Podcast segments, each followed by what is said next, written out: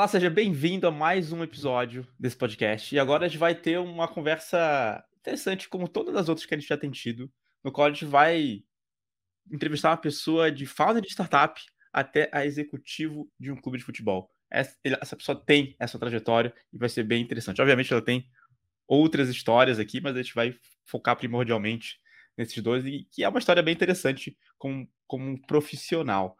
É, eu sou Marcel Almeida, sou CEO da PM3 e estou aqui com o Rodrigo Iannuzzi, nosso co-host desse, desse episódio. Iannuzzi, eu estou super empolgado com todos os outros, mas porque acho que é um, algo diferente. Eu mesmo sou super curioso, tipo, como é trabalhar no time de futebol, por exemplo? É, como é escalar uma startup e, e criar, escalar e depois vender ela para um, um, banco, né? Então acho que tem muita coisa para a gente descobrir.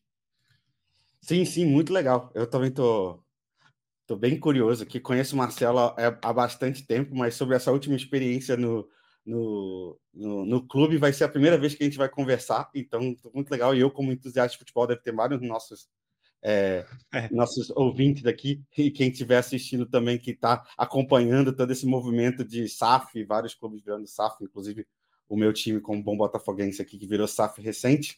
Estou é, super curioso para ver como é que é essa, como é que é esse processo por trás. Legal. E para você que está assistindo ou ouvindo a gente, eu queria já pedir, se já é talvez a terceira, quarta vez que você escute esse podcast, dá uma notinha ali, se for no Spotify, dá cinco estrelas pra gente, que ajuda a dizer o Spotify, pro Spotify que tá, você tá gostando do nosso conteúdo. E se estiver no YouTube, dá o like, assina o canal, que no nosso canal do YouTube especificamente tem esse podcast, é, tem um mesa de produto, tem vários conteúdos que saem ali gratuitamente, que a Perimetria está sempre produzindo, então é sempre legal se, se você puder fortalecer a gente para ajudar no algoritmo, né? Sempre o algoritmo. E o último recado é que se você tiver interesse em se tornar aluno ou aluna da PM3, a gente está iniciando, já tem um certo tempo, um, alguns meses, um novo capítulo na PM3, que é com a PM3 Sprints, onde a gente ensina habilidades de negócios, mais especificamente habilidades para negócios digitais. Então você paga um valor, uma assinatura só, e você pode aprender diversas habilidades. Você pode aprender sobre fazer gestão com OKRs, você pode aprender sobre no-code, você pode aprender sobre como lançar um produto, você pode aprender sobre liderança, algumas soft skills, que é chamada também de habilidades humanas, para aprender sobre análise de dados, enfim, é uma série de conteúdos de diferentes cursos para você aprender diversas habilidades. Que, no final das contas, hoje em dia ele está no mercado cada vez mais generalista. Então é importante você saber um pouco de tudo antes de escolher onde você quer se especializar. Então tem um cupom aqui na descrição desse vídeo, no YouTube, e na descrição do episódio também no Spotify, ou no seu player favorito aí. Legal, então vamos, vamos, vamos chamar aqui o nosso convidado, chamar aqui Marcelo Moraes. Marcelo, prazer estar recebendo você nesse, nessa primeira temporada do nosso podcast. Bom dia, gente. prazer é meu aí. Super obrigado pelo convite. Estou é... super ansioso também pelo papo aqui. Tenho certeza que a gente vai ter discussões boas e dar algumas risadas também aqui. Legal. Com certeza. É. Marcelo, vamos começar então lá do, do início da, da Mei Fácil, né? É, que é como que surgiu, como que surgiu a Mei Fácil. E se você quiser conectar um pouquinho com algum, alguma experiência prévia sua que pode ter, ter ajudado a, a nesse início, também fica à vontade, né? Como surgiu, assim, de qual foi a motivação, que que vocês, qual necessidade vocês estavam querendo resolver com a Mei Fácil? Joia. Cara, a Mei Fácil surgiu pelo seguinte: é, é uma, uma, confluência de fatores, na verdade. É, eu tinha tocado uma, uma startup na área de saúde antes, tinha fundado e tinha falhado miseravelmente. Assim, a gente tinha quebrado o primeiro negócio, mas a vontade de empreender é, era maior, essa coceirinha que nunca acaba, né? É, e mesmo tendo decidido fechar o negócio anterior na área de saúde, uma semana depois a gente já estava com o pé na estrada para montar o segundo. É, mas, de fato, onde é que surgiu isso? É, eu era sócio de uma empresa de contabilidade, contabilidade online, é, e, e, a curiosidade é que essa empresa, que não mirava no microempreendedor individual, que é o MEI, é? ela começou a receber demandas é, de MEIs que procuravam essa empresa para tentar contratar um serviço de contabilidade. É, e o MEI, para quem não conhece, é um programa do governo que ele é super simplificado, justamente para permitir que esse pequeno empreendedor tenha menos burocracia na vida dele. Então, ele não precisa, na prática, de uma contabilidade tradicional. Só que era super engraçado que o MEI entrava no chat dessa, dessa empresa e falava: Olha, eu quero contratar contabilidade. E aí o pessoal falava: Não, mas você não precisa contratar contabilidade. Toma aqui um e-book que vai resolver a sua vida. E aí, três dias depois, ele voltava. Falava: Não, mas eu quero conseguir falar com alguém. Porque, na verdade, tinha uma insegurança muito grande por trás ali. Né? Quando você fala de Brasil, empreender, é, isso se reflete em todos os tipos de negócio. Então, aquilo ficou na nossa cabeça. Falei, Puxa, engraçado, né? a gente está oferecendo um produto que não é para esse cliente, esse cliente está querendo comprar, mesmo não podendo pagar. É, porque é um produto de uma contabilidade mais tradicional, é caro para esse público, né? E eu fiquei com aquele negócio na cabeça, né? É, pô, às vezes a gente monta uma startup, estava vindo de uma startup que não estava funcionando, tentando vender e não conseguindo. E aí tinha uma outra startup que não estava querendo vender, mas ainda assim tinha um, um potencial cliente por trás. Né? E eu, eu ficava na cabeça, é, eu venho da Bahia originalmente, é, minha família vem de uma cidade muito pequena, muito pobre no interior. Meu avô, ele foi é, microempreendedor, né, usando esse nome bonito. Ele tinha uma vendinha é, eu ficava sempre lembrando assim das dificuldades que ele tinha, né? É, tinha uma insegurança grande dele por trás ali. Ele comprava muito mais mercadoria do que ele precisava, porque ele tinha medo de acabar. Isso, no final das contas, acabava impactando muito ali na capacidade dele de tocar o um negócio, de, de, de, gerar receita, de ter caixa, etc. Né? E aquilo sempre ficou na minha cabeça como as dificuldades que o pequeno empreendedor, que é super mal atendido até hoje, tem, né? Eu falei, cara, sabe de uma coisa? É, tem um negócio aqui, vamos investigar. E eu peguei esse negócio debaixo do braço, fechamos a, a startup de saúde e eu fiquei um mês entrevistando pequenos empreendedores no Brasil inteiro.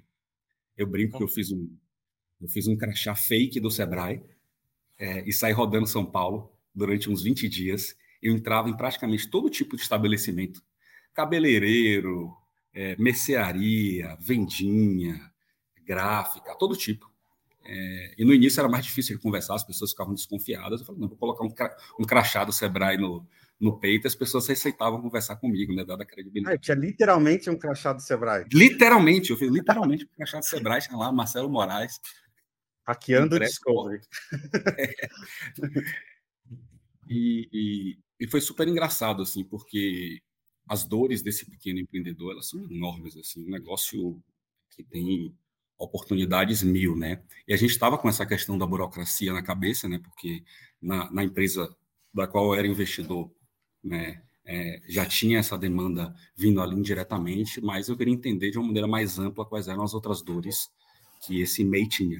E elas acabaram se confirmando muito, né? É, nesse período, e duas coisas ficaram muito claras, em que pese elas sejam óbvias olhando para trás. É uma oportunidade enorme de ajudar esse pequeno a resolver questões de burocracia, em que pese os programas do governo é, sejam bons, a gente está falando de um público muito simples, né, que tem dificuldade com coisas básicas. Eu lembro de uma história que eu perguntei para um empreendedor: pô, o senhor tem um, tem um CNPJ? Ele falou: ah, não tenho esse negócio não. Eu falei: mas por que, o senhor não fez o CNPJ? Ele falou: porque eu não tinha uma, aquela senha do demônio. Eu falei: mas como assim senha do demônio? Eu peguei o computador e coloquei do lado dele para entender, né? E aí, quando eu entrei no site do governo, eu entendi que a senha do demônio era o CAPTCHA, que são aquelas letrinhas que você tem que colocar para poder fazer o processo de formalização. Falei, cara, é surreal, assim, esse nível de dificuldade impede com que o cara, ele de fato faça o CNPJ. Né? Então, aquilo ficou muito claro, e a dor do serviço financeiro, que é a segunda, né? que também é chover um pouco no molhado aqui. E aí eu lembro que no primeiro dia eu escrevi no papel, a gente vai ser um banco é, mas não, não dá para fazer o caminho tradicional.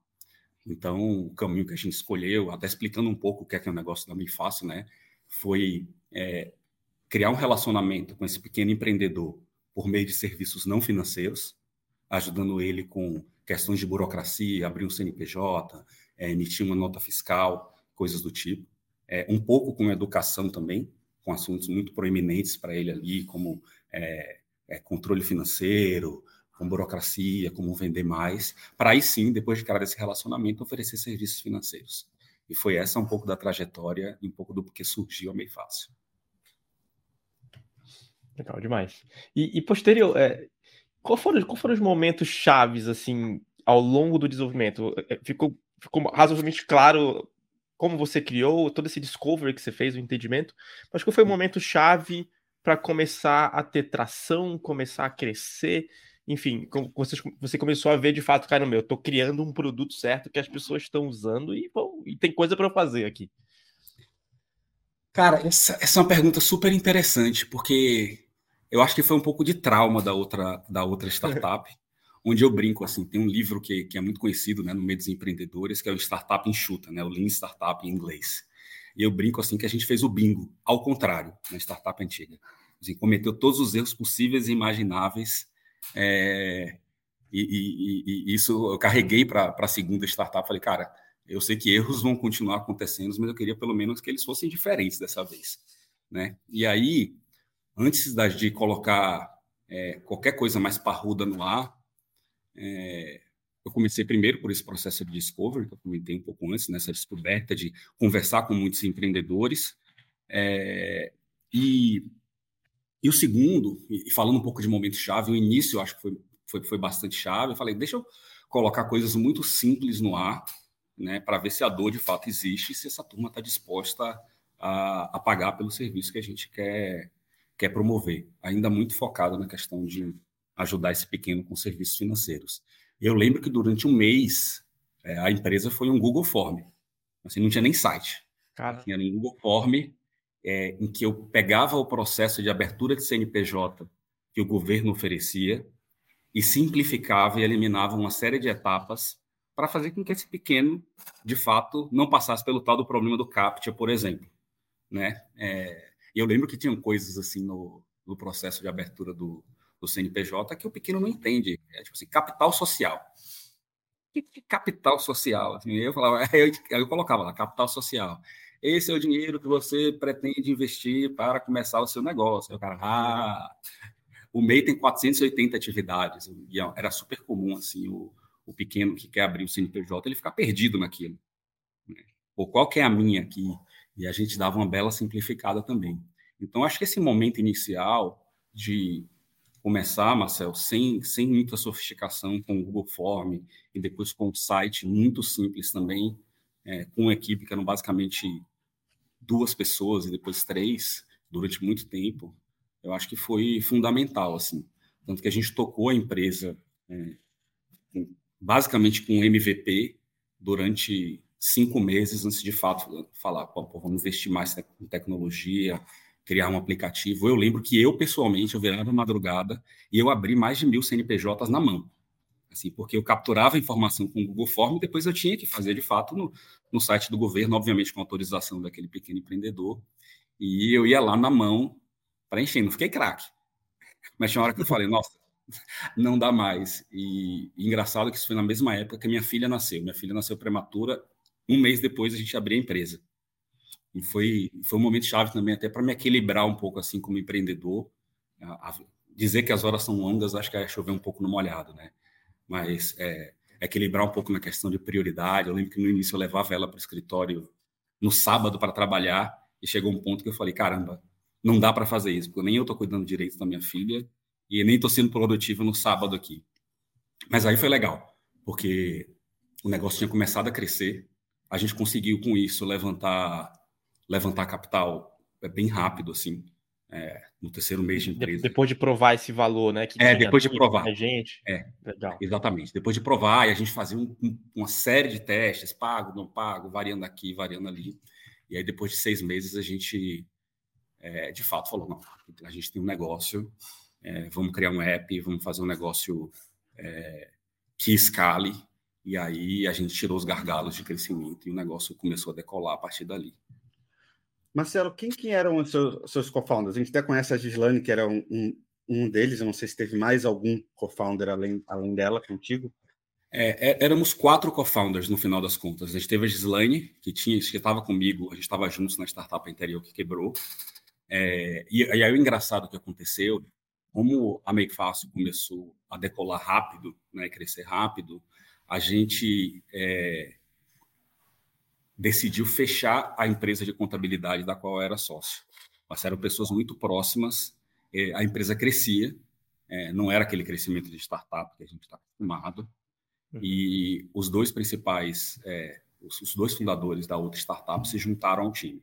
Então ficou é, o cara de tecnologia, que era o Fábio, né, que veio, a Gislane olhando produtos, o Rodrigo olhando negócios e eu liderando o projeto. Então foi esse o projeto. Foi esse, era essa configuração, né? É, cada um se conhecendo aí de, de lugares diferentes, mas todos é, conhecidos de longa data, que davam tranquilidade aí para o pro processo também. Legal. Agora, fala, fala, fala. Não, eu, eu, ia te perguntar aqui sobre. Você começou quase como um serviço ali, né? Tipo, de, de cadastro das pessoas no, uhum. no, no MEI, né? E depois foi evoluindo para o serviço financeiro. Né? Eu queria te perguntar como que foi o modelo de negócio disso. Como é que isso, qual que era o modelo de negócio inicial? Já era uma, uma mensalidade ou era ou te pagava para abrir a empresa? Os, os microempreendedores te pagavam para só para abrir a empresa, algumas ad hoc assim? Não, isso é, essa é uma excelente, excelente pergunta, Yanuzi, é, porque inicialmente a gente projetou um modelo, um modelo freemium. Ou seja, o, o nosso cliente ele teria acesso a alguns serviços gratuitos e para ter acesso a algumas funcionalidades e acesso a um ser humano, o serviço se, tor se tornava pago. É, a gente fazia inicialmente a abertura do CNPJ gratuita, a gente tinha gente no mercado fazendo pago e a gente entendia que por a gente conseguir automatizar esse processo era uma forma de aquisição de clientes barata, né? Porque no Brasil hoje se abre mais de 2 milhões de CNPJs por ano. A gente falou, putz, aqui é onde eu consigo é, pegar o meu topo de funil ali, né? E atrair muita gente a um CAC mais baixo, um custo de aquisição mais baixo, e depois cobrar por outros serviços, como, por exemplo, eu preciso de orientação para emitir uma nota fiscal e eu não sei, eu não tenho segurança de fazer sozinho. Então, fala com o ser humano aqui, que ele vai te ajudar em relação a isso. Mas tem uma coisa super engraçada aqui, é, é que, a gente, que a gente não esperava, é, em que pese a gente tivesse, desde o princípio, uma visão de que esse negócio se tornaria um, um banco no futuro, a gente acreditava que os serviços de burocracia eles poderiam ser um negócio por si só. Assim, seria um negócio que sustentava e poderia crescer. E a gente aprendeu no meio do caminho que não era possível. É, é, e aí foi, foi, foi, até um certo baque nesse sentido, porque a gente percebeu que se gerava uma receita, a gente tinha uma estrutura de custos muito enxuta, pagava as contas, mas aquele negócio nunca ia se tornar um negócio de 100, 200, 300, 500 milhões de reais. Ia ser um negócio muito menor. É, e foi, foi super interessante nesse sentido, porque você se planeja para isso, mas a partir do momento que você entende que esse modelo de negócio aqui ele não, não vinga no longo prazo, é, demanda uma série de ajustes no que você está fazendo, né? Assim, pô, como é que eu vou encarar o papel desses produtos que pagam a conta, mas que não têm potencial de crescimento, né? E como é que eu vou começar a fazer serviços financeiros, né? Porque, em que pese fosse uma visão, foi algo que a gente começou a colocar energia depois de um ano e meio, dois anos de empresa, né? Para começar efetivamente a fazer a fazer serviço financeiro. Mas no final das contas, em que pese é, gera esse baque, né? Fala, putz, não era o que eu pensava.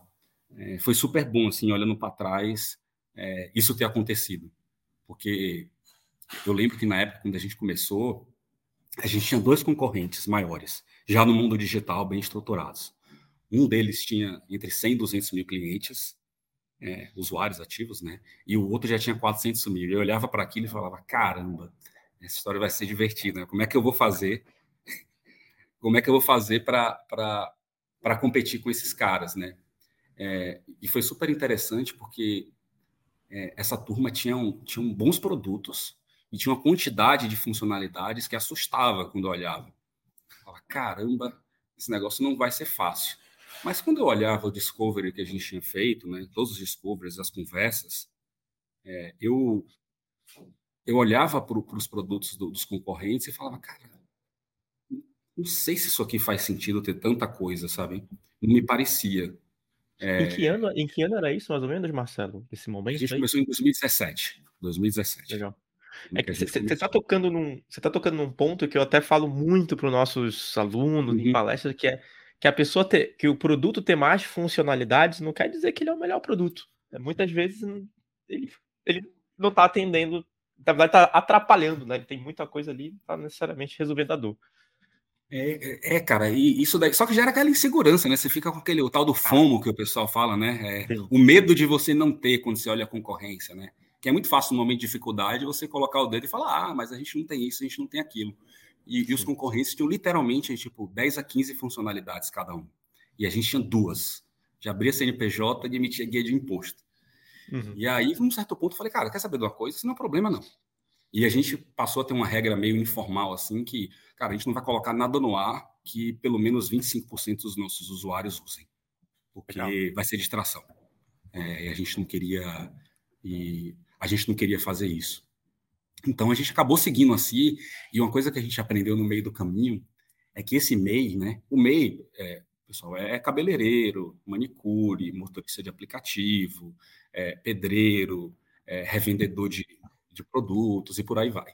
Né? É, é um público extremamente inseguro, né? porque puta, toma pau na vida por vários motivos, tem um nível de educação mais baixo, e o que a gente aprendeu pensando em produto, que ter estabilidade era super importante, assim, ter um produto que fosse crível, que fosse estável, que as pessoas pudessem confiar.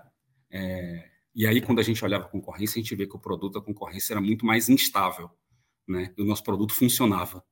E a gente conseguiu é, com isso, criar uma credibilidade, uma confiança com o público que a consequência acabou sendo é, ter um crescimento mais rápido. Então, mesmo tendo começado muito mais atrás, depois de um ano a gente já tinha passado esses concorrentes e já estava numa, numa, continuava na toada de crescimento muito bom. É, Legal. Pensando aqui, o, um, um, outro momento, Marcelo, voltando à sua pergunta anterior de é, momentos chaves da empresa, é, eu acho que um último que eu mencionaria é a questão do, de escalar, né? É, eu sempre fui muito mão de vaca, assim. E os investidores até criticavam na época, acho que hoje em dia seria um pouco diferente, com esse novo cenário das startups. Hoje ia ser bem visto, né? Ia ser bem visto. Bem visto. A gente quase não queimava caixa, assim, desde o início, a gente queimava pouquinho, pouquinho, sabe? E a gente cresceu com uma estrutura de equipe muito enxuta, assim, muito enxuta mesmo. Eu lembro que a gente chegou a 500 mil clientes, a gente tinha menos de 10, mil, 10 pessoas na empresa. Assim, a gente foi super enxuto. Só que chega uma época, chega uma hora que você precisa de fato dar vazão, né? Você começa a criar mais produtos, é, as, as, estruturas vão ficando mais, mais complexas. Para você crescer, é, você tem um processo, você precisa começar a olhar para mais coisas, e a gente precisou. É, aumentar até rapidamente algumas áreas da empresa, principalmente a área de tecnologia. É, e esse foi o momento ali de. É um momento de dor, né? Porque o processo de recrutamento em startup não é uma coisa óbvia, né? Você precisa ficar naquele equilíbrio, né? De atrair as pessoas, porque você tem um produto legal, você tem um propósito legal, etc. Ao mesmo tempo, você não tem engenheiro para trazer aquelas pessoas, e aí você tenta equilibrar isso tudo. Mas eu acho que se tem uma coisa que, que funcionou, e nessa época a gente. É, era 2000 e 18, a gente teve que rapidamente mudar de 15 para quase 40 funcionários. É, eu acho que a gente sempre teve uma preocupação muito grande com a questão de cultura, né? Cultura e cultura e valores. É, e, e, e, era um atar, assim, desde o momento da contratação, né, onde a gente avaliava as pessoas, e isso foi sempre assim. Eu entrevistei, até a gente vender a empresa, quase 100% dos funcionários que entravam, assim, em profundidade é, e a gente avaliava as pessoas por, pelos valores que a gente estabeleceu para a gente. Então, acho que isso daí foi um negócio que, que ajudou depois ali, né? É, não só no, momento de entrada, mas também no momento de avaliar desempenho, né? de fazer com que os valores da empresa estivessem permeados no dia a dia. Acho que essa foi uma coisa que ajudou ali também. Não que tenha sido sem dor, mas foi um negócio que, putz, olhando para trás, assim, acho que ajudou demais. Legal. E, e e Marcelo, é, além dessa, dessa estratégia de ser mais enxuto e funcionalidade, só construir o que pelo menos 25% das pessoas vão usar. Aliás, eu gostei muito do, do threshold aí, 25%. É, qual foi a principal estratégia de aquisição ali que vocês tiveram? Porque eu imagino como vocês chegaram depois, eu imagino que até a parte de SEO foi difícil. Estou supondo aqui. Talvez tenha sido uhum. difícil ranquear. Como foi essa estratégia para adquirir pessoas ali com mais facilidade? É, vamos lá. É, acho que um pouco do que eu comentei antes, a, o, o, pilar principal da estratégia de crescimento era um, foi uma estratégia é, PLD, né? De, de, uma estratégia baseada em produto. Assim, ter um produto estável que resolvesse dores reais né? Um pouco do que eu comentei antes aqui, né? É... Pensando em crescimento em si, isso dando um passo atrás aqui, por si só, é, deu resultado até mais rápido do que a gente esperava. Por quê? Como é um público extremamente mal atendido, desde o início a gente viu a roda de, de, de, de recomendação funcionar muito rápido. Assim. A gente teve, mesmo a empresa crescendo muito, sempre entre 30% e 50% dos clientes vindo por recomendação. É, o orgânico também, ele funcionou super bem. 30% e 40% dos clientes, eles vinham pelo orgânico. É, aqui foi um misto de coisas, para dizer a verdade. Viu, Marcelo? A gente investiu desde o início muito em conteúdo, né? É, até gastando mais com o YouTube, mas também fazendo as, as, as, as, as táticas mais, mais clássicas de SEO. Demora um pouco de dar resultado, né? SEO vai dar resultado ali depois de seis a oito meses, mas no nosso caso, como a gente conseguia ter um fluxo super interessante é, em nosso site, seja por recomendação e um pouquinho por investir em marketing de performance, a gente ranqueou no Google mais rápido do que a gente imaginava. E aí vira uma bola, vira uma bola de neve. Mas não que a gente não tenha feito todas as boas práticas, pô, SEO técnico, criar conteúdo, fazer blog, etc, etc, etc, para que para que esse negócio girasse. E aí um pouco da nossa estratégia era fazer com que o cara ele entrasse na nossa plataforma uma vez, né? E a partir daí a gente tinha um negócio super bem organizado, que era a nossa estratégia de CRM ali, para fazer com que ele se engajasse, para fazer com que ele começasse a usar outros produtos que ele não usava, né? É, e aí foi uma foi uma, uma, bola de neve, por assim dizer, que, que ia se reforçando. Né? E acabou funcionando. A gente tinha a gente conseguia atingir índices de retenção até bem interessantes. É, depois de, de 12 meses, mesmo para clientes não pagantes, a gente tinha em torno de 50% dos clientes que continuavam usando o produto. Esse número acho que era mais de, de 90% para os pagantes. E a gente continuou reforçando isso, investindo cada vez mais em. Não é que a gente parou, investindo cada vez mais em conteúdo é, é, para reforçar o orgânico.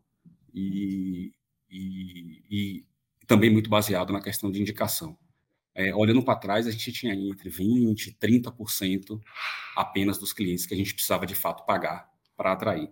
E que era um negócio que a gente fazia, sofria um pouco mais no início, até porque não tinha dinheiro, uhum. mas que a gente fazia depois sem peso na consciência, porque esses caras que vinham pagos, eles acabavam virando indicação para os clientes depois.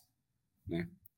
Então, em resumo, assim, foi muito PLD, né? estratégia baseada em produto, mas também com, com o CRM por trás e criação de conteúdo para reforçar. Boa, muito legal, Marcelo. É, tem uma história super, super legal de crescimento aí da, da, da Meio Fácil, mas uma pergunta que, eu, que, eu, que a gente gosta de fazer aqui para os empreendedores né, é o é momento difícil, né? A gente sabe que a jornada de criar uma empresa normalmente passa por algum por algum momento mais complicado é, nessa, nessa montanha russa né, de criar uma empresa.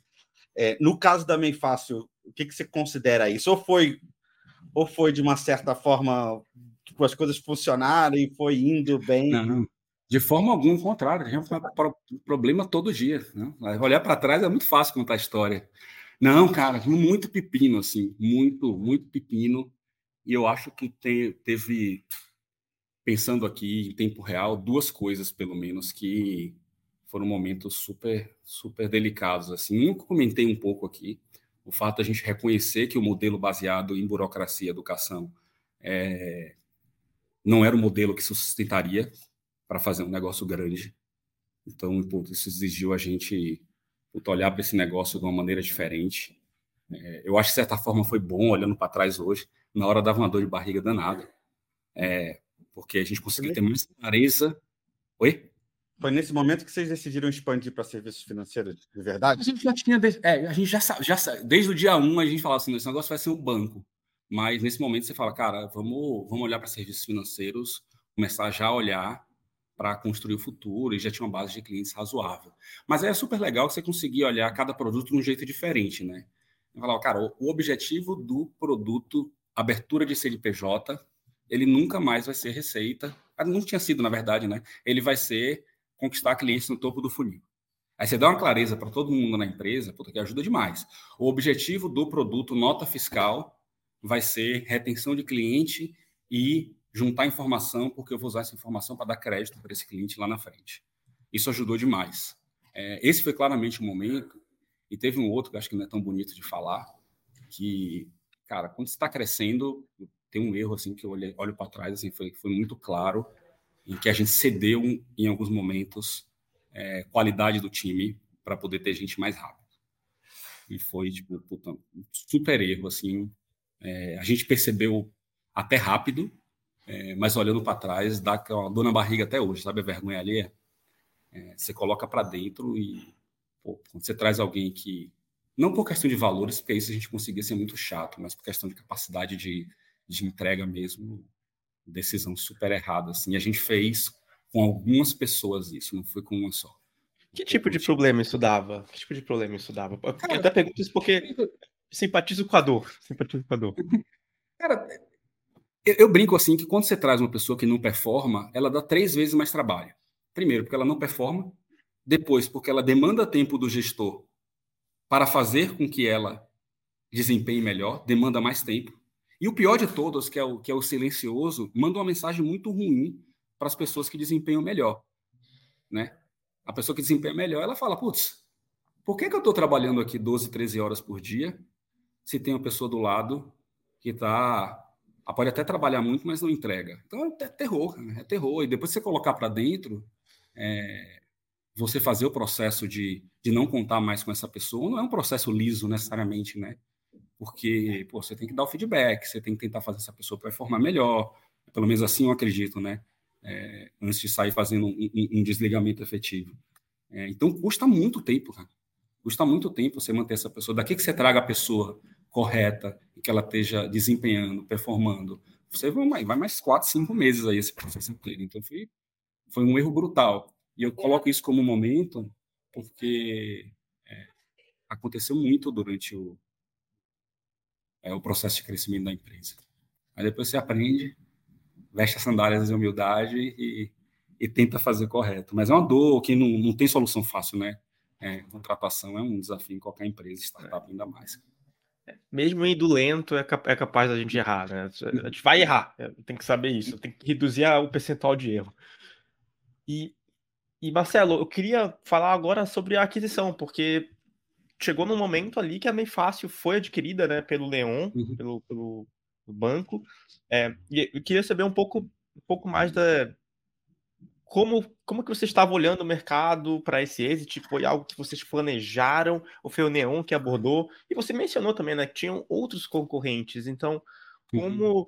como foi isso? Por que o Neon escolheu vocês e não os outros? Como foi esse, uhum. esse critério de definição aí? Tanto, tanto da escolha de vocês, de aceitar o deal, quanto deles de quererem uhum. vocês, né? Lógico. É... Cara, a gente nunca planejou vender o negócio, sendo bem, bem sincero. Por outro lado, a gente nunca foi dogmático de dizer assim, olha, eu nunca vou vender esse negócio. É, uma coisa que a gente sempre conversou assim entre os, entre os fundadores, os sócios, é a decisão tem que ser que faça mais sentido para o negócio. Assim, independente assim de vaidade de cada um dos sócios, o que é que vai fazer esse negócio chegar mais longe? E é, e é isso que está que tá por trás da aquisição da Neon. Na época, e aí foi uma super coincidência ou não, né, a gente estava levantando uma rodada de Série A uma rodada mais parruda. E na época a gente foi, foi abordado por três players do mercado, né? a Neon sendo um deles. É, um era uma, uma empresa muito grande e é, foi até fácil assim para a gente decidir que não, porque tinha uma cultura muito diferente da nossa. A gente falou, cara, a gente vai ter que viver vários anos nesse negócio e a gente não quer ser miserável por vários anos. É, e não era questão de arrogância, não, era uma questão de tranquilidade, assim, de falar, cara, é, se eu tenho que trabalhar longas horas por semana, vamos tentar trabalhar num, num ambiente que a gente acha que faça mais sentido. Era uma empresa muito grande, a gente entendia que não, que não casava. É, uma outra, a gente adorava, por outro lado, assim, eram pessoas que a gente gostava muito, mas a proposta financeira não fazia tanto sentido. E a Neon, a gente tinha, a gente tinha investidores em comum. Né? As primeiras pessoas que investiram na Neon é, também foram pessoas, as primeiras pessoas que investiram na, na Fácil. Então já existia uma proximidade. É, e o que a gente viu é que a Neon tinha desenvolvido um negócio de pessoa física, né? É um banco digital de pessoa física, é, mas tinha um negócio de pessoa jurídica muito pequeno, né? E, e quando a gente olhava os dois negócios, e aí foi um, é um pouco de, de uma via de mão dupla, né? É, para nenhum fazia muito sentido, porque a Meio Fácil tinha os clientes de pessoa jurídica, um segmento que tinha conseguido criar relacionamento, que era o segmento do MEI. Foi para a gente fazer banking, parece é muito fácil no papel, e a Nuzi sabe bem aí, porque passou um tempo é, no, no Nubank, mas se criar um banco é uma tarefa hercúlea, né? É, a gente já fazia serviços financeiros, nos oferecendo produtos financeiros isolados, até então, né, em parceria com outros players, maquininha de cartão, pagamento de boleto e por aí vai. Mas se criar uma estrutura de banco do zero, a gente falou, cara, para o negócio podemos até fazer, mas vai demandar muito dinheiro, muito tempo e tem uma chance razoável da gente quebrar no meio do caminho. Então fazia muito sentido se juntar com a Neon. E, e na prática foi isso que aconteceu, assim, foi muito natural, sabe? Fazia muito sentido para os dois lados e o fato de a gente ter investidor em comum é, facilitou demais a conversa também. Legal. E, e, e, aí, depois da, depois da aquisição, Marcelo, é, te acompanhando aqui pelo, pelo LinkedIn, vi que você ficou lá no, no Neon, né, por um, por, por um, acho que um ano e meio, dois anos, né? Isso. Uhum. Queria ver como é, como é que foi essa. Uhum. Acho que normalmente, como parte de um deal de aquisição, tem esse, esse manter o empreendedor por um tempo, né? Uhum. É, mas queria pegar um pouquinho de como foi essa, essa sua essa sua experiência, né? A gente sabe, isso até foi tópico de alguma de outra de outros episódios aqui do podcast, né? Aquisições são complexas, né? Em geral, né? É, são difíceis e, e, queria ver como é que vocês fizeram ali essa essa entrada, vamos dizer assim, da meio fácil dentro da estrutura da Neon, né? Cara, foi eu brinco assim que aconteceu nesse processo da Neon tudo de bom que a gente imaginava e os desafios também que a gente imaginava né? É, o Pedro, que é o fundador da Neon, é um cara, fantástico, uma capacidade de, de levantar capital, né? É, e levar a empresa para frente, ímpar no Brasil. Né? E, e, de fato, isso proporcionou para a gente, levando a meio fácil ali para dentro, é, ter acesso a capital e a crescimento que a gente dificilmente teria se a gente tivesse seguido carreira solo. Então, nesse sentido, foi fantástico. E, e como eram negócios complementares, assim, é, a, a, turma de executivos, os fundadores da Neon, é, eles desde o início foram muito abertos a fazer com que com que a Meio Fácil tivesse o espaço que ela merecia ali. Então, nesse sentido, foi, foi super positivo, super aberto. A Neon, na época, tinha em torno de 500 funcionários, já era uma empresa maior, mas não tinha milhares de funcionários ainda, é, como tem hoje. Então, nesse sentido, eu olho para trás e eu continuo achando que fez super sentido é, fazer esse deal, né, fazer essa transação, fazer essa, esse movimento com a Nenhum. É, os desafios acontecem. Né? É, eu acho que aqui não tem, não tem é, suavizar muito, não. E acho que tem um, um pedaço olhando para o meu papel como empreendedor, que é super engraçado. O empreendedor ele é muito apaixonado, né?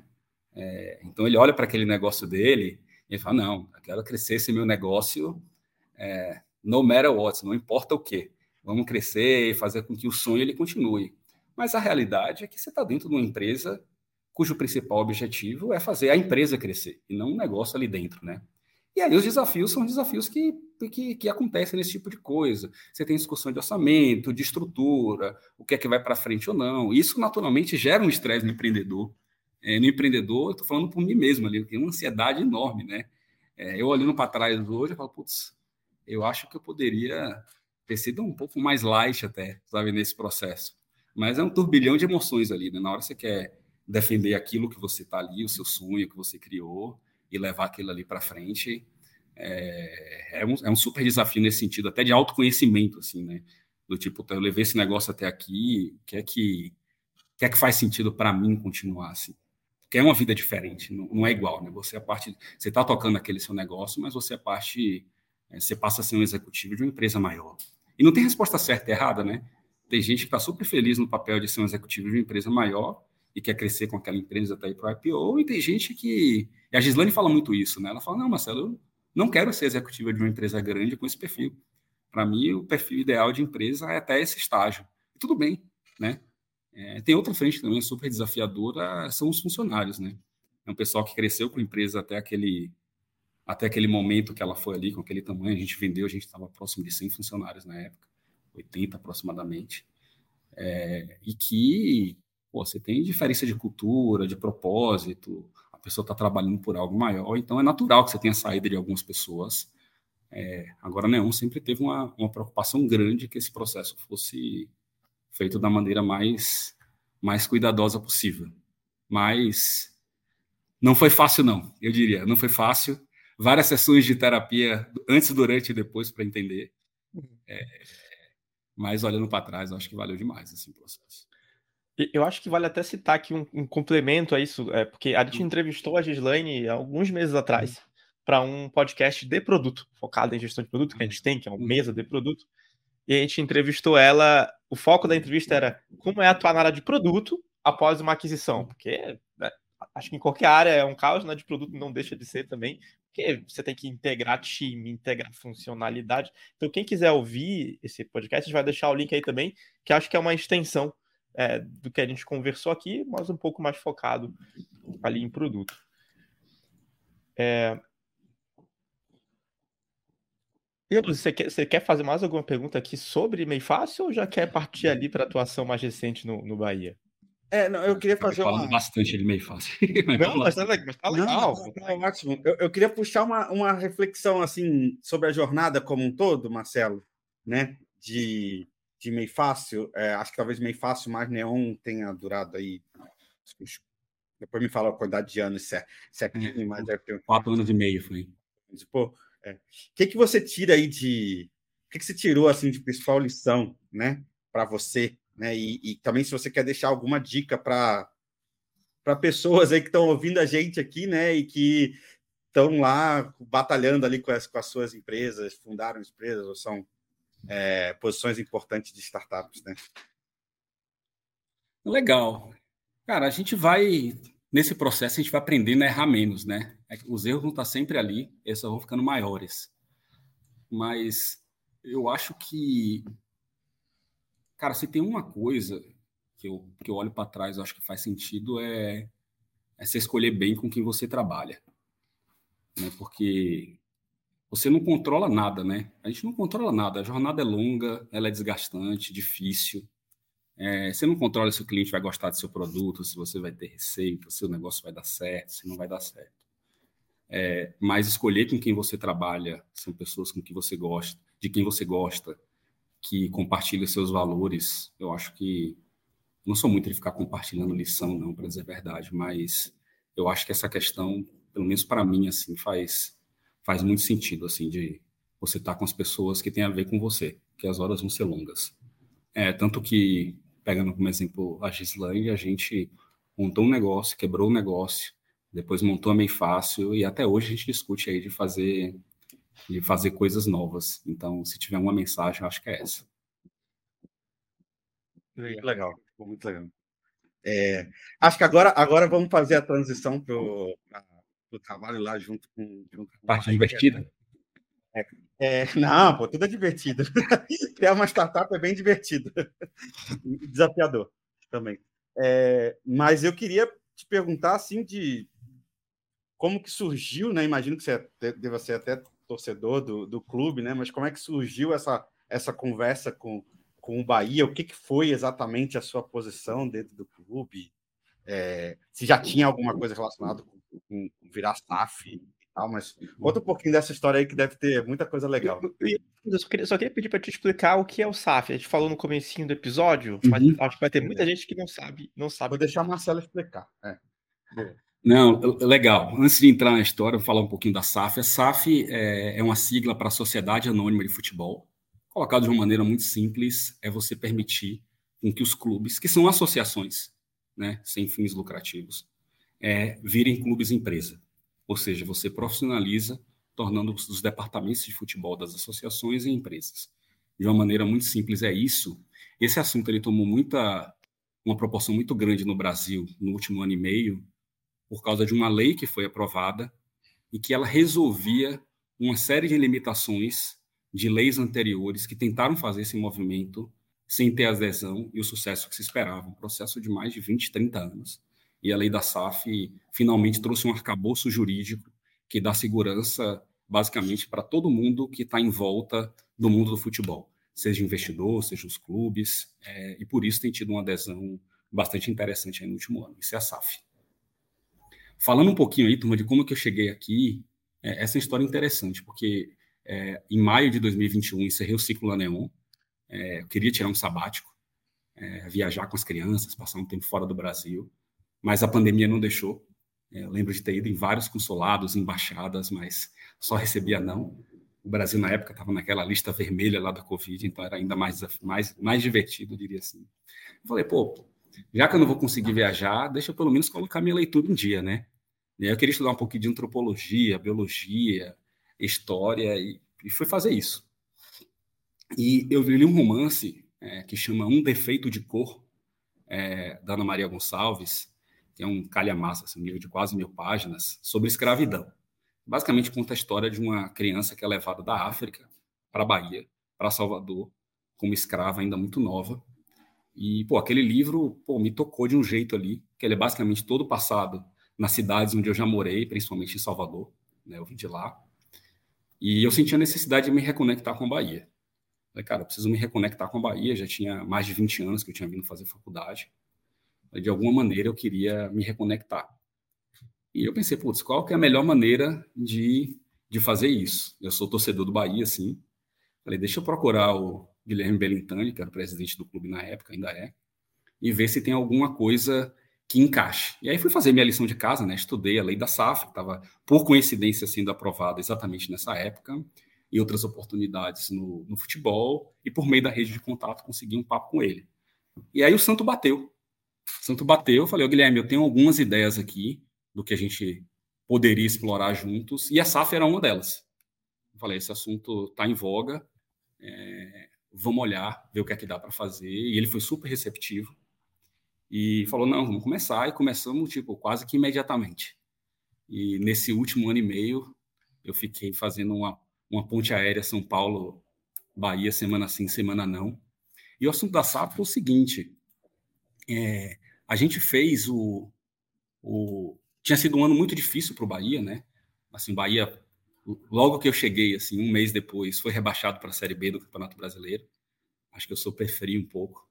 E, e, e ser rebaixado é um momento importante, assim, porque você acaba revendo muitas coisas no clube. Tem uma coisa que é uma dinâmica muito específica do futebol, quando você é rebaixado para a Série B, o seu nível de faturamento ele cai tipo 50% em relação ao time que é da Série A. Então você tem que adaptar. De patrocínio, torcedor, por que cai? Cai por causa de patrocínio e cai principalmente por causa de direitos de televisão.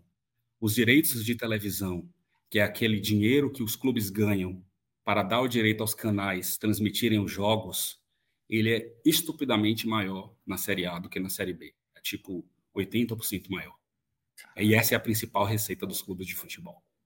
É, como a audiência está basicamente toda na Série A, o que se oferece para um clube da Série B é muito menor. Né? Então, isso obrigou, naquela época, assim como todo clube que cai para a Série B, você fazer, repensar, né? fazer ajuste financeiro, de folha de funcionários, etc. Era um momento bom né? para você rever o futuro do clube. Então, esse assunto da, esse assunto da SAF, é, o, Guilherme, o, o Belintani presidente, ele foi super receptivo. Então, a gente fez um mapeamento é, do que tinha acontecido no, no mundo, né? É, se você olha a Europa, os clubes de Série A das principais ligas de futebol da Europa, 95% deles são clube empresa, né? Ou seja, basicamente quase todo mundo. E eu lembro de ter olhado na época o que, que aconteceu, principalmente olhando para Portugal, com os mercados e com os clubes que decidiram não virar clube empresa nesses movimentos quando eles aconteceram nos outros países. E a história é desastrosa. Você tinha clubes que eram clubes grandes, é, por exemplo, em Portugal, e que caíram no ostracismo, foram esquecidos, basicamente faliram por não terem virado. Então, esse era um movimento que, você olhando o que tinha acontecido fora do Brasil, era um movimento meio. Cara, vai ser muito difícil não fazer esse movimento no médio prazo. E aí entra numa parte um pouquinho mais é, que eu fui aprendendo no meio tempo, que é um pouco mais técnica do futebol, que é o seguinte: pega um clube.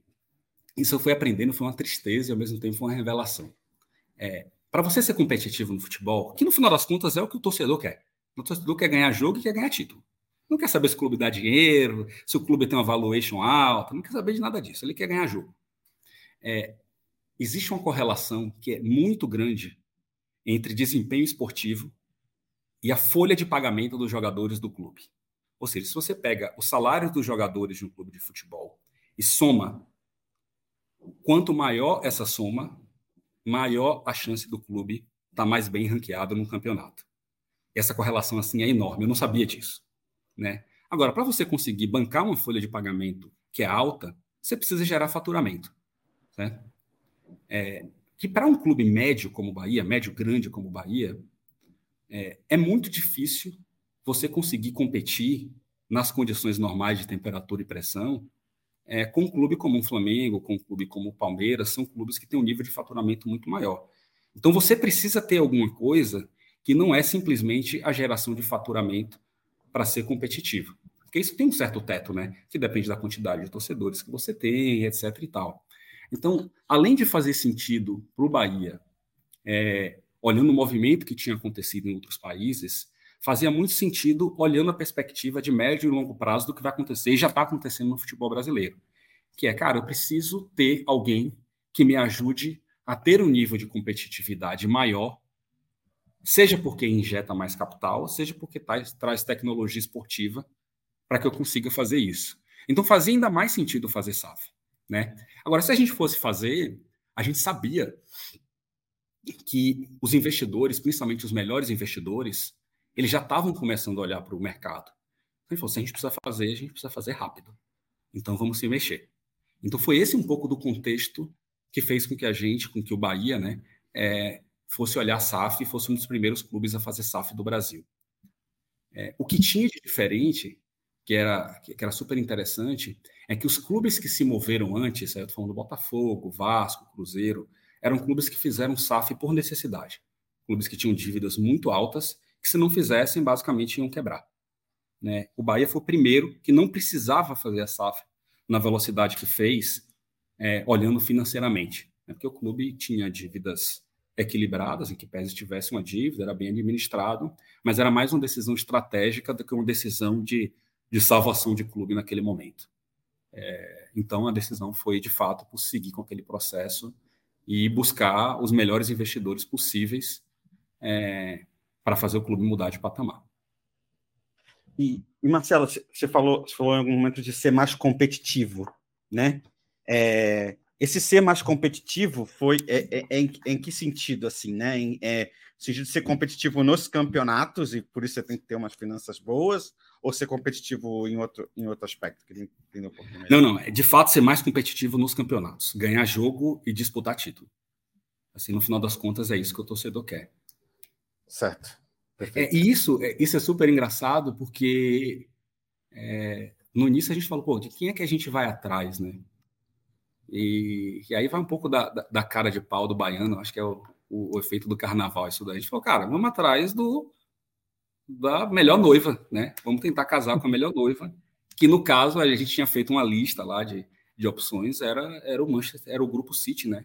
Eles são donos do Manchester City e donos de mais outros 12 clubes no, no futebol mundial hoje. Né? E são de longe o maior grupo, é, o maior grupo de futebol do mundo. E a gente falou, cara, vamos, vamos atrás desses caras, óbvio, mais um ou dois para a gente ter referência. É, a gente decidiu não, ia, não fazer um processo tradicional com banco de investimento. Tinham alguns motivos por trás aqui. A gente achava que era um processo muito mais um a um, conhecendo o mundo do futebol, do que um processo exclusivamente financeiro. E a gente foi bater na porta dos caras. É, isso, isso, isso, é um ponto bem interessante, porque eu lembro que os primeiros, né? Tipo, acho que foi o. Se não me engano, foi o Cruzeiro que fez a primeira grande transação. O Cruzeiro fez a primeira. É, e acho que um pouquinho depois teve Botafogo, e foi, foi assessorado para o banco uhum. de investimento, né? É, acho que dá até para citar aqui, porque ficou bem famoso ali a XP, sim, sim. fazendo a fazendo toda fazendo todo esse meio de campo. E vocês escolheram esse outro caminho, né? Eu queria é, e, e, não sei o que você consegue detalhar, mas acho que seria muito legal a gente passar um pouquinho por isso. Cara, é, aqui nada contra os bancos de investimento. É, eu acho que eles fazem um papel super importante, mas é, tinha alguns motivos da gente não ir para trás, dois ir atrás de um banco de investimento, né? Acho que dois principais. As negociações no futebol é, é, é um mundo muito à parte, assim, né? E o que a gente percebe que, que, que as negociações com, com que envolvem os bancos de investimento, elas tendem a trazer mais investidores financeiros do que investidores estratégicos, né? E, e no, na nossa leitura, é, como o Bahia é um clube de torcida médio grande, era fundamental para a gente ter um investidor estratégico que aportasse não só o dinheiro, né, para poder pagar as dívidas e para poder você ter um, um, nível de investimento interessante, mas que aportasse é, é, conhecimento esportivo. Né? E quando você olha os movimentos feitos pelos, pelos principais bancos de investimento, a gente entendia que a tendência seria, até por conversas prévias que a gente teve para testar águas, seria levar o clube para um caminho de investidor financeiro que não era interessante para a gente. Né?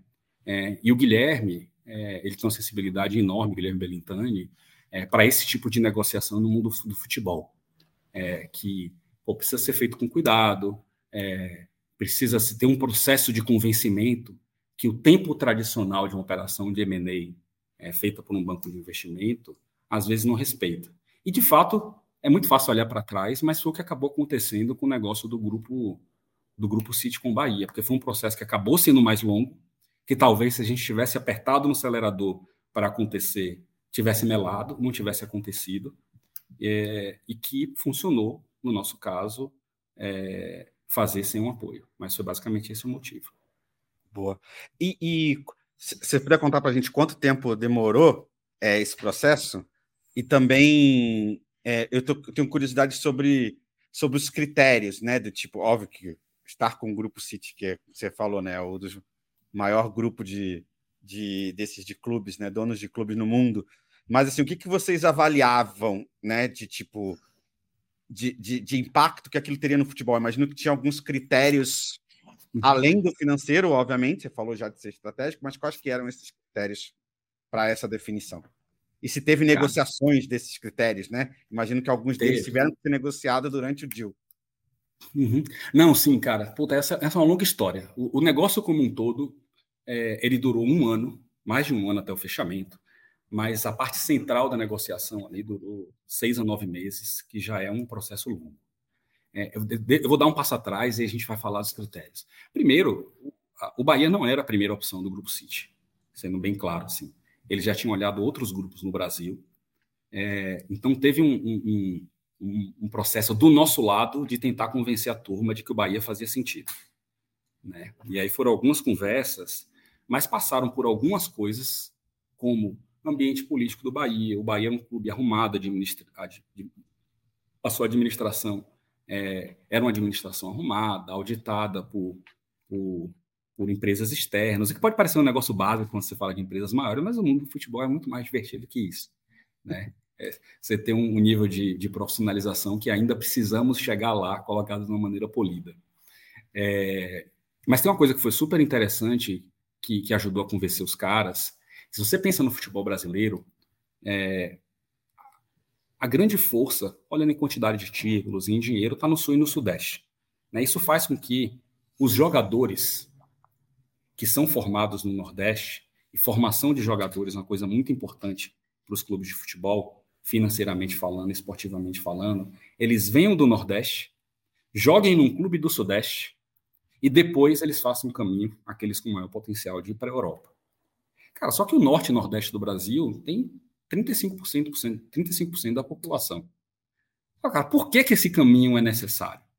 Ele não é. Se você conseguir criar um clube que tenha relevância esportiva e financeira no Nordeste, você pode tirar essa etapa de transferência de jogadores que vêm do Nordeste para o Sudeste e fazer ali por si só um centro de desenvolvimento de jogadores que possam ir para a Europa diretamente no futuro.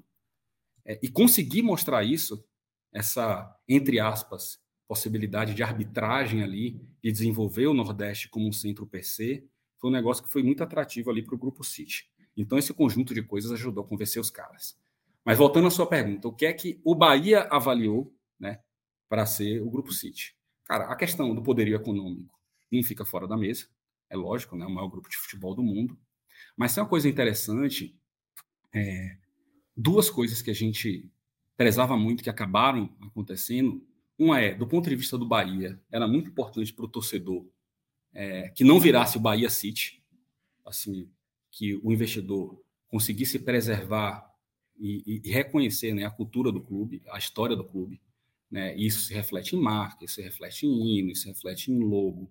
Essa foi uma coisa que é, o Grupo City, desde o início, teve muito aberto né, a reconhecer a história do clube e manter né, os principais signos. E tinha outra coisa. Fazendo que... uma. Desculpa te, te, te, cortar, mas acho que até para o pessoal, né?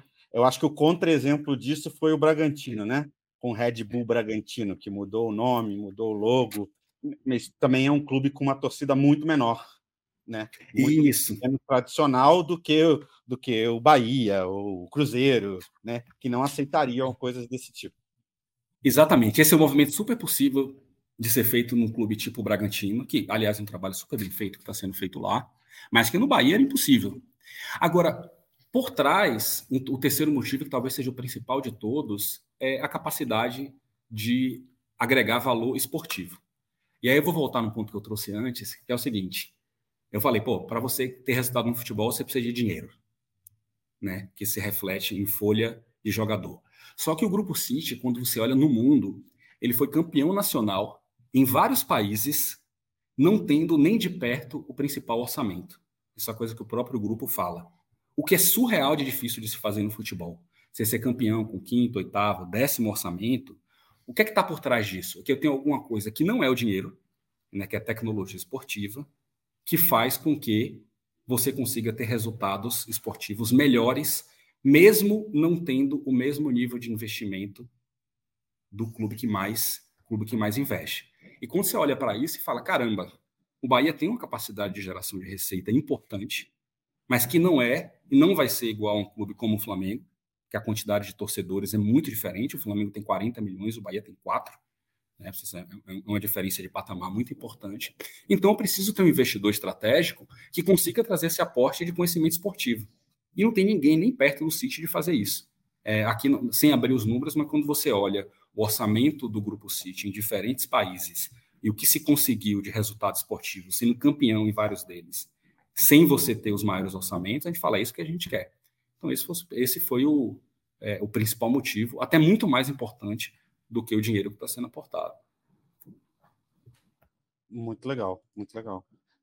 E, e, e, Marcelo, o seu trabalho lá no Bahia foi até esse momento da aquisição para o Grupo City ou ele se estendeu depois disso? Como, como é que foi essa? Não, ele, o, o, trabalho ele começou um pouco antes, né? É, é, a gente investiu um pouco em projetos de avaliar o estádio da Fonte Nova, também um projeto em ativos digitais, é um assunto também bem, bem proeminente aí nos clubes, mas basicamente, é, dado que começou o processo da SAF, é, 99% do meu tempo teve focado nisso. E aí, quando acabou esse processo, existia a possibilidade de continuar no clube, mas e aí por questão familiares é, e a vontade de empreender de novo, eu eu decidi voltar para decidi voltar para São Paulo. Mas foi um processo super interessante, tem histórias super engraçadas desse desse período aí. E, e é um negócio que vai ficar. Vou tomar para gente aí, se for possível de contar dessas histórias engraçadas. Cara, acho que tem umas, umas, umas duas ou três interessantes. Eu lembro que teve uma, uma vez que a gente foi lá no já no processo mais adiantado, né? O, o Grupo City ele tem uma área de fusões e aquisições interna né? Então, basicamente, toda a negociação acontecia com essa área, mas nos momentos mais importantes, a discussão era direto com, com, com o CEO, né, que é o Ferran Soriano. E eu lembro da gente já estando bastante avançado na negociação. A gente foi lá para Manchester para meio que fazer um aperto de mãos né, e negociar os pontos finais, que se provaram não sendo finais. E a gente foi sentar lá com, com o Ferran e com o Sheik, né, que é o chairman do, do grupo, e eu lembro do Guilherme sentar na mesa, assim, falando: olha, é um super prazer estar aqui, sentar com vocês, poder falar aí do que hoje é o melhor, o melhor time de futebol do mundo. Mas a gente pode falar do Manchester City se você quiser também. Né, isso foi um, um quebra-gelo, porque na verdade a gente estava falando do Bahia, né? E tava aquela tensão na mesa ali, né? E você pega aqueles caras sérios, eles desabam nessa hora ali, né? Arriscado. É, pode dar ruim. Arriscado. arriscado, mas foi super bom, assim, né? Porque tirou aquela tensão da mesa, assim. Mas eu acho que tem duas coisas, assim, que são super interessantes, diferentes, além dessa, assim, no, no momento do futebol, que uma é nesse, nesse tipo de negociação, tudo tem que ser muito, muito sigiloso, né? E sigilo no futebol é uma palavra que não existe, né? É, você vê que as negociações elas acontecem todas na imprensa e tal. E a gente sempre tentou manter esse processo, cara, extremamente sigiloso dentro do Bahia. Era um grupo restrito de pessoas, tipo assim, 5, 10 pessoas que sabiam do que estava acontecendo. Mas era engraçado, a gente fazia uma reunião, não fazia um movimento e no dia seguinte estava na imprensa. Né? E a gente não sabia, era muito louco o que estava acontecendo, porque a gente tinha uma preocupação grande. E chegou num determinado momento é, que a gente teve que restringir ainda mais. Assim. E durante alguns meses ficou, tipo assim, entre três pessoas do clube que estava acontecendo. E aí deu uma, deu uma reduzida nos vazamentos, e depois a gente conseguiu, conseguiu abrir mais. Se eu tivesse que dizer uma última coisa aqui que, que eu acho que, que acho que vale a pena falar, sempre que eu trago esse assunto do, da negociação com o grupo City, o pessoal pergunta: ah, mas qual foi a valuation do clube, né? Por quanto vocês venderam? E é super interessante, em que pese a gente tem feito valuation, usando todas as boas práticas que vocês podem imaginar aí, várias metodologias, a gente nunca, em momento nenhum, sentou na mesa para discutir valuation com os caras. E eles também fizeram a conta de valuation. Mas como assim, Marcelo? Vocês não discutem valuation. E aí a gente, com o tempo, foi entendendo que não era necessário. Por quê? É, no médio e longo prazo, se você for pensar, o que é que o torcedor quer? Ele não quer saber qual é a valuation do clube. Ele quer saber se o clube vai ser vencedor. Ele vai vencer jogos e se ele vai disputar título. Então não importa a valuation ela serve muito, no caso do clube como o Bahia, que tinha dívidas controladas, para você ver o quanto que o cara vai colocar de aporte inicial ali, né? Nos primeiros anos. Seja para pagar uma dívida, como foi o caso dos outros clubes, né? Seja para você investir ali no que vai acontecer nos primeiros anos.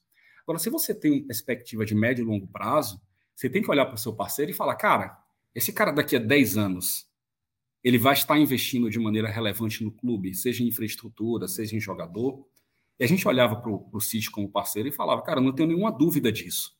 Então, a valuation, que acaba tendo um impacto mais de curto prazo quando você faz uma venda no clube de futebol, ela se torna relevante. Então, toda negociação ela foi feita com base em compromissos de médio e longo prazo. Quanto que eu vou investir em infraestrutura, o mínimo de folha de jogador, que é um assunto que a gente falou, que eu vou ter ano a ano, é um mínimo de compra de jogadores que eu vou ter ano a ano. Então foi toda uma negociação de compromissos mínimos do comprador e uma negociação zero de valuation, que não, não fazia sentido. E continua não fazendo sentido. Para clube de futebol, exceto clubes que têm uma dívida muito grande, aí você precisa fazer um aporte ali de prazo para pagar aquela dívida, a discussão de valuation ela foge muito o padrão. Porque quem está vendendo não quer colocar dinheiro no bolso. Quem está vendendo quer ter, quer ganhar, né? Então você precisa maximizar para resultado esportivo, não maximizar para retorno financeiro. Interessante. Nossa, isso é bem diferente. Uhum. E, e, Marcelo, é. você falou um pontinho. Ah, fala aí, Anuzi. Eu ia estar com uma outra linha ali de. É, não, eu, eu queria tirar uma dúvida quanto a isso, né? Eu, eu, eu, eu acompanhei mais, a, inclusive a do Botafogo, né? Que eu citei que, que, eu, que eu sou torcedor no começo do podcast. Uhum. E uma dúvida que eu sempre tenho é assim: existe esse compromisso de normalmente existe algum tipo de compromisso de investimento, né? Pelo menos os públicos uhum. grandes. Sim, sim, sim, sim, sim. mínimo de folha ou de, de grana ser investido em algo estrutural. Uhum. Só, que, só que às vezes ela, ela é, se, se você não estiver enganado, ela é por algum tempo, né? Ah, nos uhum. próximos cinco anos. E eu falei, pô, mas a compra, né? Ou, é, ela é por um tempo indefinido, né? Até o momento em que Sim. talvez seja sempre. Mas em teoria exato, é sempre o que, que garante que daqui a. E acho que no caso do grupo, do grupo City tem todo o respaldo do, uhum. do grupo e tal, mas às vezes você vai para. É, sem, uhum. sem querer comparar, né? Mas, é, mas já uhum. comparando, você tem tipo o uhum. Cruzeiro vendido para o Ronaldo, né? Pô, o que garante que depois de tantos anos esse investimento vai continuar existindo, né? É, e se vocês chegaram a, e aí, de novo, dentro do que for público, você uhum. puder falar, né? Uhum. Se vocês chegaram a ter algum tipo de compromisso assim mais, mais longo do que os cinco uhum. anos. Uhum. É, essa é uma excelente pergunta. É, e eu brinco assim, contrato, ele é uma lista de erros do passado, né? Se você for olhar um contrato, a pessoa vai listando tudo lá que aconteceu de erro em outros negócios e tentando é, minimizar isso. Na prática, se você tem um parceiro é, no qual você não confia, não tem nada que garanta, em bom português, porque contrato é, é algo sempre muito discutível. Dito isso, eu acho que o fato de ser Grupo City, por si só, é, é, reforça essa confiança que a gente tinha. De novo, era um investidor estratégico que tem como principal objetivo criar clubes no mundo. Então, isso dá uma, uma segurança muito grande, mas a gente colocou, sim, uma série de coisas no contrato. Por exemplo, no caso do Bahia, os compromissos, têm compromissos de cinco anos, mas os compromissos são de 15 anos. Né? Tá. Você tem uma série de compromissos entre 5 e 15 que já dá que já dá uma confiança maior. Além disso, e aí menos abrindo detalhe aqui, existe uma série de gatilhos no contrato que, independente do tempo, vai valer depois de 15 anos, 20 anos, 30, 50 anos, que protegem o clube na situação de que alguma coisa dê errada. Assim, o clube foi vendido, isso é fato, assim, não dá para questionar isso.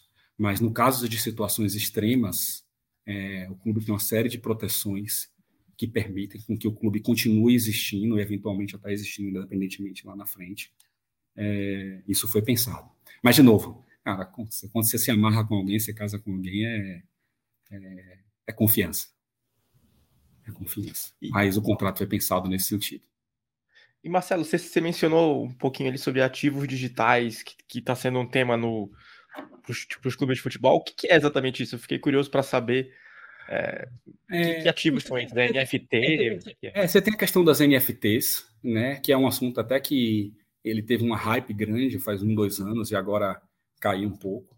Eu continuo acreditando muito na Web3 como conceito, né, de você dar poder para o cliente que está na ponta. É, é um assunto que ainda está meio morno agora, mas, mas, vai, mas vai voltar. Mas, ô Marcelo, se eu tivesse que comentar é, sobre futebol, até fugindo um pouco da questão do City, é, tem muita oportunidade assim não explorada pensando em business. E, e, é, é uma pena ver hoje assim, porque você tem muitos empreendedores entrando, mas acho que poderia ter muito mais. Assim. É uma indústria, é, se, se, tiver tempo ainda aqui para falar um pouco, que Pode tem falar, oportunidades totalmente não capturadas. Pensa num clube de futebol. Essa é a parte que eu me divirto mais. Clube de futebol, eles são cinco empresas dentro de uma empresa só. É, é super comum você ver as pessoas encherem a boca para falar: ah, esse negócio é mal administrado. Até comparando um pouco assim com o mundo de startup e grandes empresas. Cara, é um negócio super complexo. É, se você for pensar um clube, ele faz gestão de um time profissional de futebol que participa de competições. Ele faz gestão de categorias de base, ou seja, desenvolvimento de jogadores jovens que é um negócio completamente diferente de que você fazer gestão de um time profissional. Ele faz gestão de programa de fidelidade, que é, que é o programa de sócio-torcedor. Ele é um business de entretenimento que vai muito além do estádio, que por si só já seria um negócio complexo. Né? Isso se reflete muito nas receitas que os clubes têm. Se você for pegar como é que um clube de futebol ganha dinheiro, ele tem direitos de transmissão, que é um pouco do que a gente falou, ou seja, os canais de streaming ou os canais de TV aberta, eles pagam para os clubes para transmitir os jogos, certo? Essa é a principal fonte de receita. Venda de jogadores, patrocínios, o dia de jogo, que o pessoal chama, né, o tal do match day, ou seja, são programa de sócios, são os torcedores indo para o estádio, comprando ingresso, comprando bebida, etc. É, e o clube tem um negócio de varejo ainda ali dentro que é uhum. venda de material esportivo. Então, quando você olha isso, você fala: caramba, velho, tem muita coisa aqui dentro, não é um negócio, não é um negócio simples. E se você pega um clube de futebol da Série A do Campeonato Brasileiro, é, os clubes em média faturam ali entre 200, 150 milhões de reais por ano e um bilhão de reais por ano, que é o Flamengo ali, que é o clube que mais fatura. E se você for pensar, eu gosto de usar o exemplo do Flamengo, o Flamengo tem 40 milhões de torcedores e fatura um bilhão de reais por ano. Você pega uma empresa de telecom, que tem. É um negócio engraçado, porque elas têm uma quantidade de clientes parecidos no Brasil, né? Uma Vivo, por exemplo. Só que elas faturam literalmente 40, 50 vezes mais. Pô, mas que coisa engraçada, né? Você tem a mesma quantidade de clientes, entre aspas, mas um faturamento 50 vezes menor. O que é que está por trás disso? Os clubes, eles capturam muito pouco das externalidades que eles geram. Ou seja, eles geram um tipo de engajamento é, com os torcedores e negócios, mas muito pouco dessa receita fica dentro dos clubes. É, pega um exemplo: negócio de varejo, né, venda de camisa, material esportivo. Pô, boa parte do valor fica com as grandes marcas de material esportivo, com a Nike, com a Adidas. Os clubes capturam um valor muito pequeno dessa rede. E quando você olha cada um desses negócios que a gente falou aqui, seja jogador, seja negócio de entretenimento, seja programa de fidelidade, essa realidade acontece em cada um desses negócios. O que é triste por um lado, né? Porque a gente gostaria de ver os clubes faturando mais, mas por outro lado, tem oportunidades de negócio enormes em todas as frentes aqui.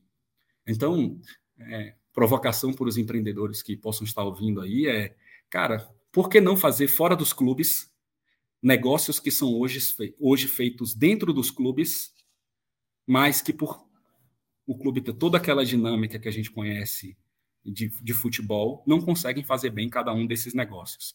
E virar grande. Existem oportunidades enormes de se fazer negócios grandes e virar provedor de serviço para esses clubes. Pega o próprio negócio de material esportivo em que peça seja um negócio de margem baixa, por que, que o Bahia ou por que qualquer clube tem que ficar fazendo gestão de fornecedor de camisa de futebol, gente? Não é o, não é o, o core do clube, certo? O clube não tem é, as habilidades específicas para fazer isso bem.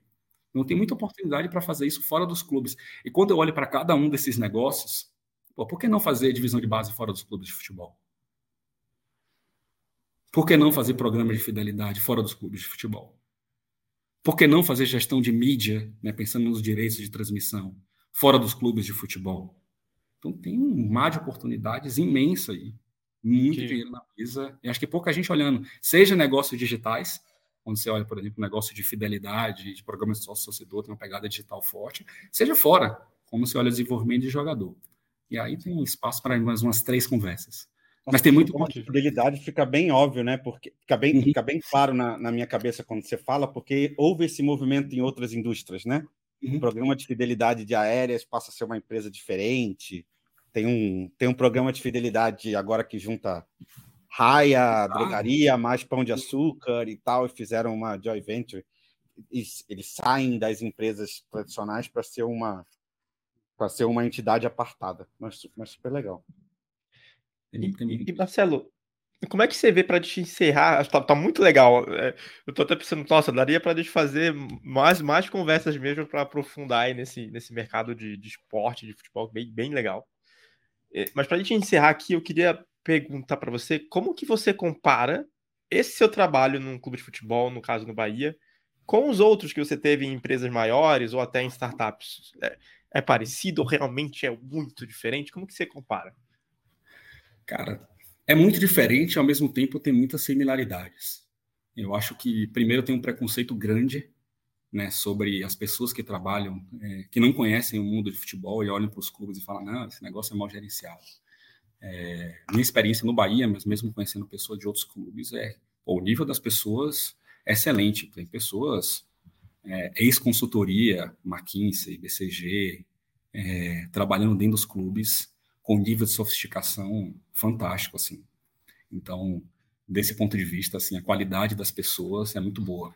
E como os clubes têm que gerenciar é, uma complexidade muito grande que a gente comentou aqui, com um dinheiro que de certa forma é limitado, então tem uma cultura de se fazer mais com menos que é fantástica, assim, que eu acho que serve até de lição para as startups, principalmente no momento que a gente está vivendo, né? É uma cultura assim muito sem frescura, de pô, vamos fazer mais com menos. É lógico que o futebol permite esse tipo de coisa, porque 99% das pessoas que trabalham dentro do clube são torcedoras daquele clube. A gente brinca assim que tem um salário emocional? A pessoa é, topa é, é. trabalhar muito é, e ganhar muitas vezes menos, né? Os salários do futebol eles são um pouco mais baixos do que, o, do que outras indústrias para ter aquilo. É, essa é uma essa é uma diferença. Agora, quando a gente olha os clubes, acho que não é particular dos clubes, Marcel, mas toda indústria que você olha, eu acho que se faz muito pouco isso. É, tem oportunidades né, de você trazer boas práticas, seja pensando em estratégia de negócio, seja pensando em processo de gestão, é, que você consegue aplicar e que alguns clubes fazem mais, outros clubes fazem menos. Né? Eu acho que que, que, essa é uma reflexão. Agora, se eu, se eu tivesse que comparar uma grande empresa, uma startup com um clube, engraçado que, na minha visão, se parece muito mais com startup, dada a velocidade com que as coisas acontecem lá dentro, quantidade de coisas que você precisa fazer ao mesmo tempo, mudanças, né? O dia de jogo é um negócio assim que, que mobiliza todo mundo, porque às vezes você precisa alocar gente que está numa área para ajudar no jogo, etc. e tal. É, eu acho que é uma dinâmica muito mais cara de startup do que cara de empresa grande. É muito diferente, assim, quem vê de fora, acho que é aquele negócio da década de 70, mas pelo menos no Bahia, onde eu tive a maior experiência, é super dinâmico, super interessante. Legal demais. Marcelo, super obrigado por esse papo. Eu gostei muito, gostei muito. Desde a da trajetória de fala, simpatizo com várias partes e, e esse, esse, ponto que você trouxe aí do, do esporte, do futebol, muito legal. Conheci algo que eu nunca tinha falado com alguém sobre, então foi muito legal ouvir isso uhum. também. Bom, eu que agradeço aí pelo papo, super obrigado. Acho que acabei falando mais um pouco do que eu deveria. Não, foi ótimo, mas, foi ótimo. Mas quando a gente gosta é assim, né? legal demais. É bom. Bom, legal. Para você que para você que ficou aqui até o final com a gente, não esquece de dar um like ou aproveitar o cupom que eu mencionei no começo do episódio para você virar aluno da PM3 Sprints. E se você quiser se conectar também com o Marcelo, a gente vai deixar o LinkedIn dele. É, e eu espero ver você nos próximos episódios desse podcast. Até mais.